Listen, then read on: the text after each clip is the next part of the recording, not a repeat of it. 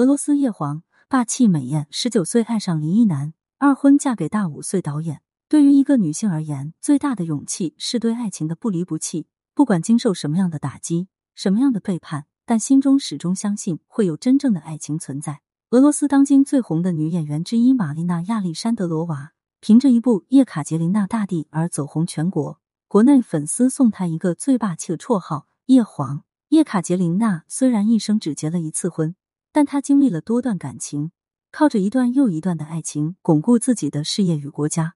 成就自我霸气的人生，就是她最大的特点。没有爱情，无宁死。女王靠着男人上位，也靠着男人温暖自己千里迢迢远嫁后孤独冰冷的心。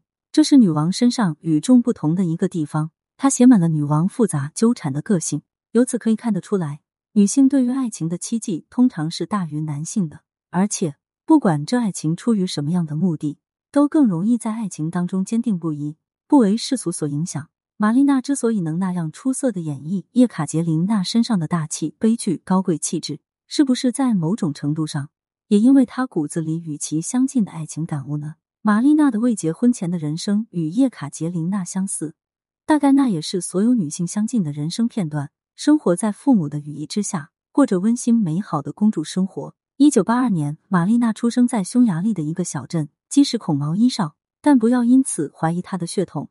他身上流着俄罗斯纯正的血脉，父亲是一名军人，当时就驻扎于匈牙利。也就是说，玛丽娜是随军子女，从小是生活在军人大院的孩子。不过，在他四岁的时候，全家离开匈牙利，先是到贝加尔湖，又到了图拉，最后才定居于列宁格勒。没错，玛丽娜与普京大帝成了同乡，她开始了真正俄罗斯姑娘的人生：上学、工作，脱离父母的约束。不过，玛丽娜从小受到非常好的教育，因为母亲是一名大学教授，对她的文化课程抓得相当紧。与此同时，还给了她艺术方面的熏陶。她考大学的时候，专长就是数学与音乐。你看，玛丽娜本身就是个矛盾的姑娘，头脑思维清晰冷静，但却向往着艺术的殿堂。正因为如此，她后来选择了进入戏剧学校。当然，不管你多优秀。在演艺圈底层摸爬滚打都是人生的一个必然经历。玛丽娜也演过路人甲，也打过酱油，但相对而言，拥有一张神颜的脸是一种人生优势。玛丽娜一无背景，二无人脉，能在十九岁便出演女主角，足以说明这一切。不过，在这一时期，人们并没有看到玛丽娜真正的演技，或许因为她人生的空白，根本谈不上深刻，顶多算是养眼的小花而已。玛丽娜的初恋来的有点晚。以至于他必须要在这段初恋中付出代价，因为初恋不懂爱情，有时候会因为年纪的原因而演变出一段悲剧。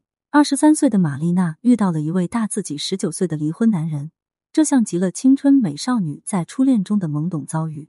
她不想分辨利弊，也不想关注未来，只想一心一意与这个男人在一起。事实证明，初恋来的越晚，杀伤力越大。玛丽娜一头掉进爱情之中，便不可能再去分析离婚男会不会是自己良人的现实。拥有是天命，不可回避。两个人很快同居了。此时，玛丽娜事业刚刚起色，名气正呈上升趋势。但为了爱情，她几乎选择了半隐退的生活。爱情中最有意思的现象就是，当你认为全情投入的时候，对方往往不会将其认为是付出。玛丽娜年纪轻轻抛却了事业发展，而委身于离婚男时，人家却在外面风流快活。那个男人与离婚的前妻旧情不断，且外面有多段感情。两年时间里，他消费着玛丽娜的青春，却干着最龌龊的出轨事件。好在玛丽娜很快清醒过来，当爱情看不到希望时，她转身拾起自己的事业，重返演艺圈，去追求全新的生活。玛丽娜并没有因为这段失败的婚姻终日幽怨哀怜，甚至自我放弃。这不符合战斗民族女性的坚定与强大，也不符合叶卡捷琳娜大帝的风格。一边演戏，一边开始新恋情。年轻人就是这样健忘，就是这样对爱情始终怀抱向往。玛丽娜很快就有了新感情，并于离婚男分手的第二年结婚了。这次，玛丽娜嫁了一位演员，名气不是很高，但两个人算是有共同语言的那种。而且闪婚本身也让人感觉出爱情的纯粹，但事实上，爱情之中单纯靠着爱是没办法走远的。它如同造房子，爱是主体，可构成这主体的一系列钢筋水泥，才是让主体得以成型并牢固的基础。因为闪婚，玛丽娜对丈夫并不了解。当两个人被拘束于柴米油盐的生活中时，突然发现对方并不是自己想要的那个人。玛丽娜又一次遭遇了爱情与现实的抉择。丈夫脾气不好，酗酒，大男子主义，这些让她无法忍受。于是，玛丽娜及时止损了。结婚两年，再次离婚。两段感情用时五年，分分合合之间，让人感觉她只是在尝试爱情的温度与拥有它的方法。这没有什么不好。这不，离婚不久，玛丽娜便遇到了生命中的真命天子 Andrew Boltenko，一位暗恋自己多年的男人，一个在爱情中兜转始终不如意的男人。原来，Andrew 与玛丽娜是旧相识，两个人在一起拍过作品。那时，玛丽娜刚出道不久，年轻漂亮，前途无量，而 Andrew 却有一些自卑，对玛丽娜喜欢又不敢说出口。结果，当他犹豫良久，好不容易鼓足勇气想要表白的时候，才发现这个姑娘恋爱了，而且还与男友同居了。在这样的情况下，Andrew 只能选择放手。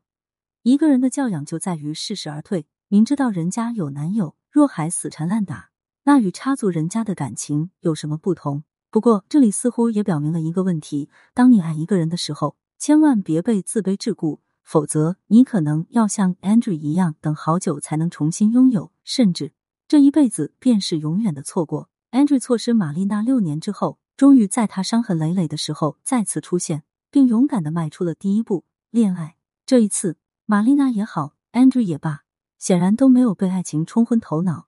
他们相恋，但没有闪婚，而是同居一年多后。玛丽娜怀上了孩子，这时 Andrew 认为必须要给玛丽娜一个说法，于是他们欢欢喜喜的结婚了。两个人的结合虽然经历了一些波折，却透着有情人终成眷属的甜蜜。正式结婚生子之后，玛丽娜才真正成熟完美起来。刚好叶卡捷琳娜大帝开拍，她成为叶卡捷琳娜的扮演者，Andrew 给了她最大的支持，在家带娃儿，让她轻松上阵。这大概就是最好的婚姻吧。两个人知道如何分配在家里的位置与职责，而不是按着固有的观念去过最传统的婚姻。如今，玛丽娜已经成为俄罗斯首屈一指的叶皇，而她也生了两个孩子，与丈夫生活甜蜜。两段不完美的感情给了玛丽娜人生的成长，而这成长本身也让她出演的叶皇更加完美与多元。所以，人生的每一步都不是白走的。若没有之前的两段感情，不知道玛丽娜是不是能体会到叶卡捷琳娜在感慨中的心情，能那样好的抓住她对这个人物的演绎呢？对此你怎么看呢？欢迎评论区留言互动，更多精彩内容欢迎订阅关注。